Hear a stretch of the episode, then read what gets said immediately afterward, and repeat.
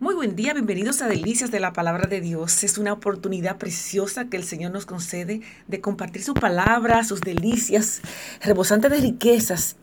Es como una fuente inagotable de, de, vida que el Señor nos da a través de su palabra. Y si se da cuenta, especialmente en esos momentos que atravesamos alguna dificultad, encontramos ese recurso inagotable, tan sabroso. Y vamos aquí al Salmo 27 y dice así, según la versión NTV. El Señor es mi luz y mi salvación, entonces, ¿por qué habría de temer? El Señor es mi fortaleza y me protege del peligro, entonces, ¿por qué habría de temblar? Cuando los malvados vengan a devorarme, cuando mis enemigos y mis adversarios ataquen, tropezarán y caerán. Aunque un ejército poderoso me rodee, mi corazón no temerá. Aunque me ataquen, permaneceré confiado. Lo único que le pido al Señor, lo que más anhelo, es vivir en la casa del Señor todos los días de mi vida, deleitándome en la perfección del Señor y meditando dentro de su templo. Pues Él me ocultará allí cuando vengan dificultades, me esconderá en su santuario, me pondrá en una roca alta donde nadie me alcanzará.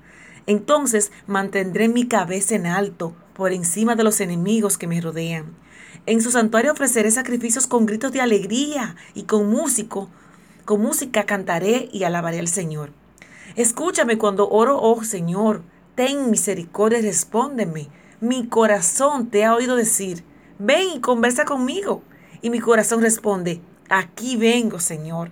No me des la espalda, no deseches a tu siervo con enojo. Tú siempre has sido para mi ayudador. No me dejes ahora, no me abandones oh Dios de mi salvación. Aunque mi padre y mi madre me abandonen, el Señor me mantendrá cerca. Entonces, ¿cómo vivir, oh Señor? Guíame por el camino correcto, porque mis enemigos me esperan.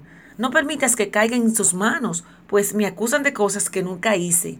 Cada vez me respiran, me amenazan con violencia. Cada vez que respiran, me amenazan con violencia. Sin embargo, yo confío en, que veré la bondad del Señor mientras estoy aquí en la tierra de los vivientes.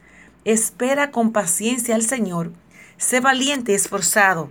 Sí, espera al Señor con paciencia. Aleluya.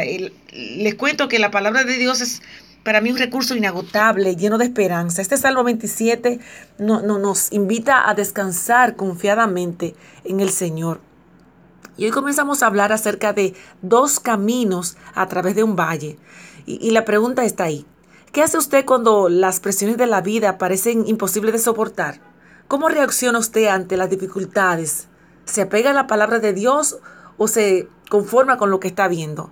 Encontramos dos caminos el camino del temor y el camino de la fe. Amén. Le invito a leer este Salmo 27, deleites en él y mañana continuamos desglosando, saboreando cada partecita de este capítulo. Dios te bendiga.